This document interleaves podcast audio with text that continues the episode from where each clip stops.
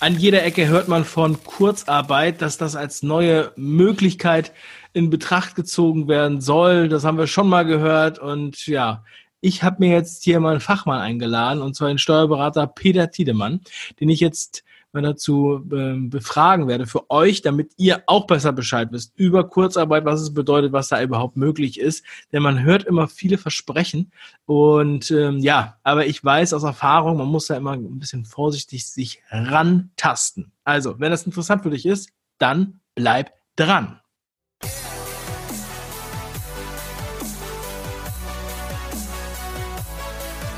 Ja, Kurzarbeit bei mir hier im Gespräch heute im Podcast ist Peter Tiedemann, Steuerberater und äh, noch einiges mehr. Peter, herzlich willkommen zur Show. Schön, dass du da bist. Danke, herzlichen Dank. Sei du auch gegrüßt. ich danke dir. äh, Peter, sag doch mal, ähm, ja, die, die Bundesregierung hat ja hier den großen Shutdown ausgerufen. Viele ja, haben fast ein Berufsverbot, ja, oder sind halt auf so viel reduziert, dass sie eigentlich fast gar keinen Umsatz mehr machen. Mitarbeiter werden entsprechend ähm, in Kurzarbeit geschickt, damit sie nicht entlassen werden. Ähm, dann das ist ja sozusagen die Alternative. Sag doch mal, was steckt dahinter? Was ist Kurzarbeit? Was müssen wir darüber wissen? Ja, Kurzarbeit ist ein Angebot, das über die Agentur für Arbeit ähm, eben ermöglicht, dass der Arbeitgeber die Gelder, die er für seine äh, Beschäftigten bezahlt, dann vom Arbeitsamt erstattet bekommt. Im Grunde genommen ist das Modell ähnlich gelagert, wie wenn man arbeitslos wäre und Arbeitslosengeld beziehen würde. Nur dass in diesem Fall halt das Ganze über den Arbeitgeber ausgezahlt wird und über die gleichen Modalitäten das Ganze dann im Arbeitsverhältnis bleibt. Ne? Arbeitslosengeld äh, gibt es ja genauso wie bei der Kurzarbeit dann eben halt 60 Prozent vom Nettolohn. Äh, bei Leuten, die auch Kinder äh, auf ihrer Lohnsteuerkarte haben oder, oder nach den Lohnsteuerabzugsmerkmalen sind das dann noch 67 Prozent vom Nettolohn. Und bei der Kurzarbeit ist es eben halt so, dass man auch noch arbeiten kann. Äh, die Kurzarbeit muss ja nicht zu 100 Prozent äh, auf 0, von 100 Prozent auf 0 Prozent umgesetzt werden, sondern kann auch in Anteilen, also zum Beispiel von einer 40-Stunden-Woche auf eine 20-Stunden-Woche reduziert werden und dieser Anteil dann quasi dann über dieses Kurzarbeitergeld, was äh, auch im Grunde genommen zum Teil dann eben wie so ein Arbeitslosengeld dann anzusehen ist, eben halt umgewandelt werden. Also das Ganze wird Kurzarbeit genannt. Ähm, erstens, weil es sozusagen ja der Arbeitgeber beantragt und um die mhm. Statistik zu schonen. Habe ich es richtig verstanden? So kann man das auch sehen, ja genau. Ne? Der Arbeitgeber muss es vorher beim, bei der Agentur für Arbeit, äh, die in seiner Region dann äh, zuständig ist, beantragen. Das ist ein zweiseitiges Formular, nicht weiter kompliziert. Äh, und wichtig ist halt, dass ein paar Voraussetzungen erfüllt sind. Ähm, jetzt in der Zeit der Corona-Krise ist das ein bisschen äh, ausgeweitet worden, das ganze System. Das haben ja schon viele wahrscheinlich mitbekommen. Man müsste jetzt ähm, also zumindest 10 Prozent seiner Beschäftigten und auch 10 Prozent der Lohnsumme erreichen, äh, die von der Kurzarbeit betroffen sein sollen, um überhaupt äh, das Ganze starten zu können.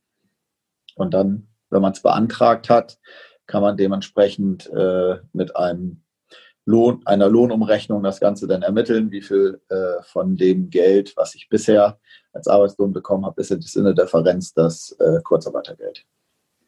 Mhm. Okay.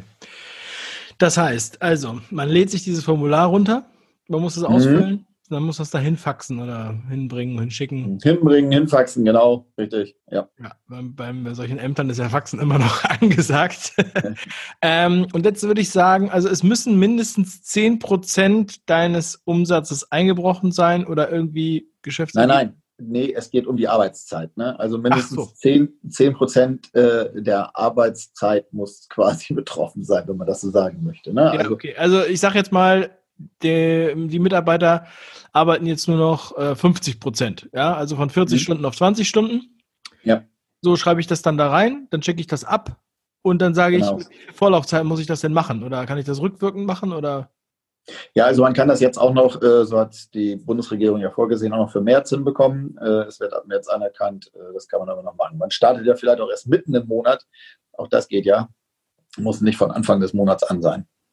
Aha, okay.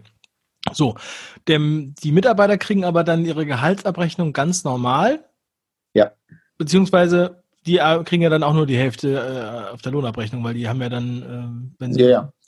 Auf der Lohnabrechnung steht dann schon drauf, ähm, welche Höhe das Kurzarbeitergeld dann eingenommen hat. Es wird ja auf jeden Fall nicht der gleiche Nettolohn sein, den ich bei voller Beschäftigung bekomme.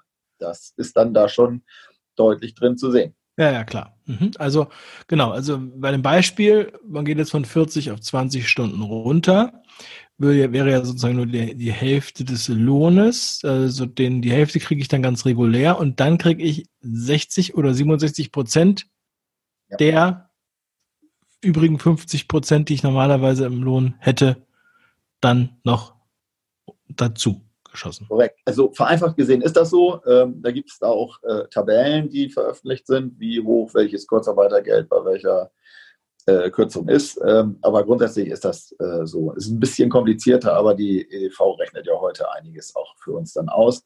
Daran wird man dann sehen. Aber vom Grundsatz her hast du recht, ist das eigentlich fast das, was du gerade wiedergegeben hast.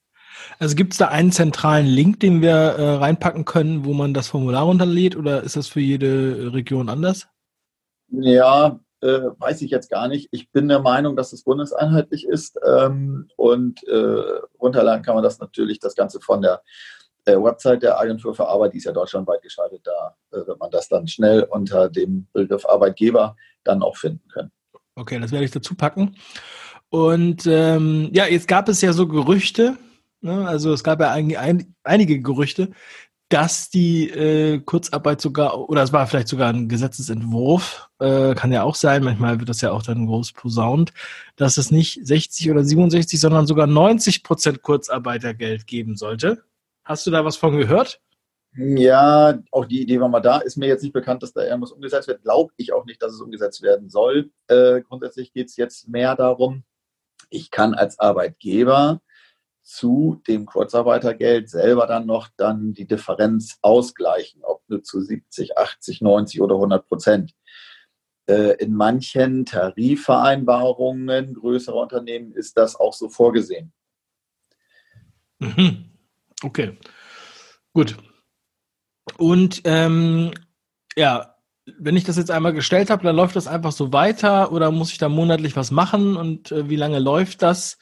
Richtig, ich muss monatlich dem Finanzamt das anmelden, äh, dem Finanzamt, Entschuldigung, der Agentur für Arbeit das anmelden, Monat für Monat. Äh, ich gebe zu Anfang nur an, ich möchte Kurzarbeit machen, schildere, wie lange es ungefähr dauern wird oder dauern soll und äh, melde dann Monat für Monat die Kurzarbeitergelder bei der Agentur für Arbeit an. Ähm, nur, nur ganz kurz dazu. Kurzarbeitergeld gibt es natürlich nur für die Beschäftigten, die auch in der Regelbeschäftigung sind, also sozialversicherungspflichtig beschäftigt sind. Das geht nicht für Minijobber, weil die ja auch nicht Arbeitslosengeld äh, oder in die Arbeitslosengeldkasse einzahlen. Mhm, ja, okay, das hätte ich mir jetzt auch so gedacht. Also muss ich dann jeden Monat dieses Formular neu ausfüllen, diesen Antrag?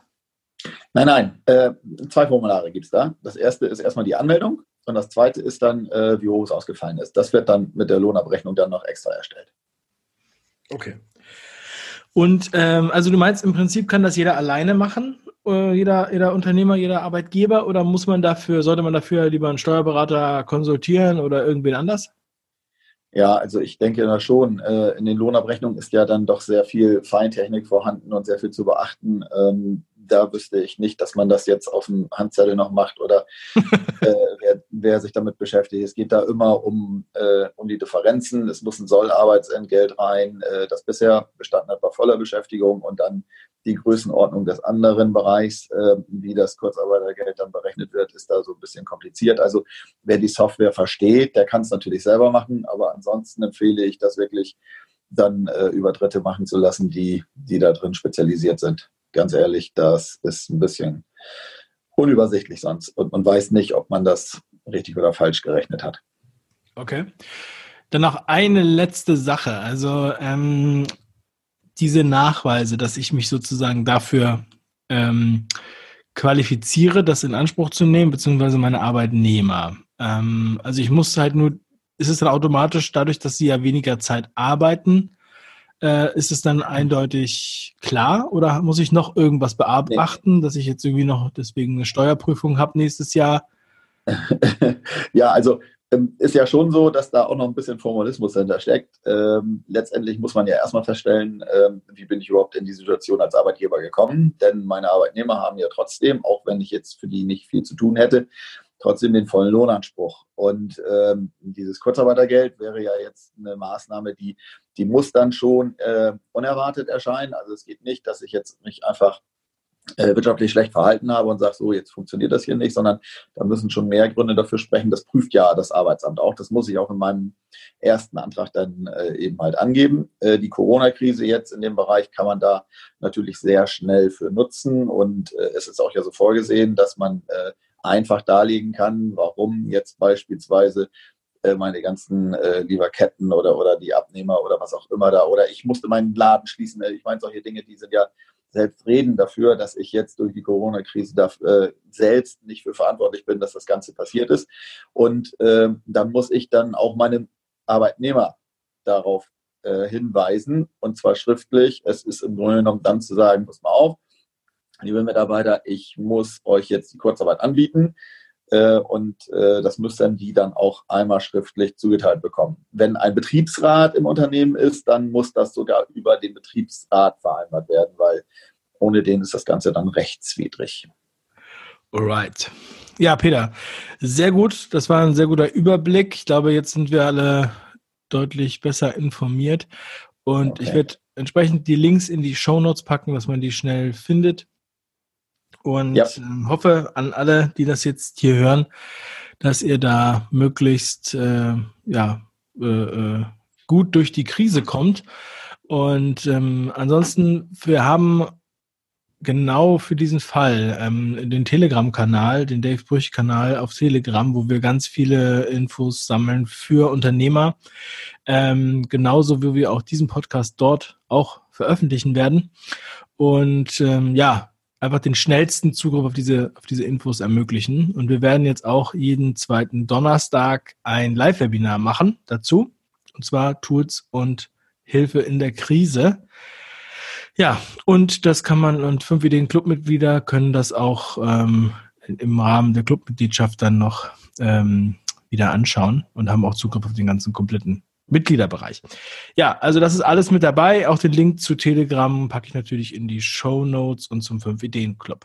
Peter, nochmal vielen lieben Dank, dass du da warst und ich freue mich, ähm, wenn wir dich gleich bald wieder begrüßen dürfen, denn ich habe noch, wir haben noch eine andere Sendung geplant und zwar zu dem großen Thema Soforthilfen und Kredite. Das ist ja auch so ein, ähm, ja, noch so ein geheimnisvolles äh, Mysterium. Das werden wir dann in der folgenden Podcast-Folge klären.